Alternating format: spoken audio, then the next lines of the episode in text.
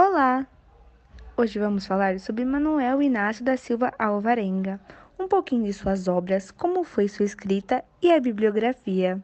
Com vocês, o melhor Silva Alvarenga.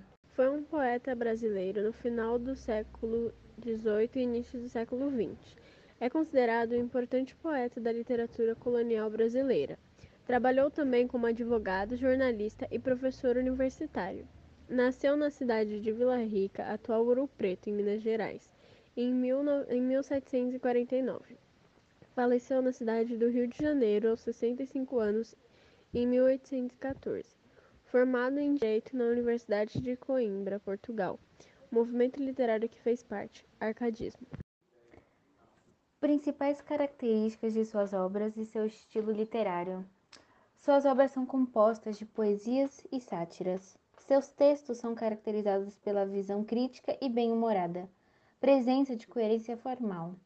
Ele retratou temas típicos do arcadismo, como, por exemplo, a valorização da vida tranquila no campo, mostrou muitas vezes a paisagem bucólica misturada com a exaltação de elementos típicos da natureza do Brasil. Busca em algumas de suas obras a conexão entre a literatura e a música presença em algumas poesias, principalmente na obra de Glaura, do sentimento amoroso e do erotismo.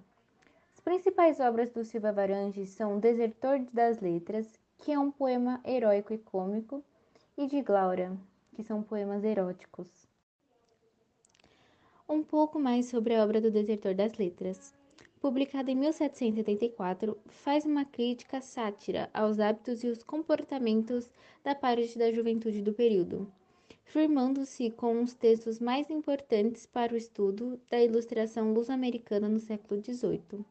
Essa edição critica vem a preencher um vácuo da história da literatura luso-brasileira no período do neoclássico, quase 150 anos após a publicação da última edição integral desta obra, que foi em 1864.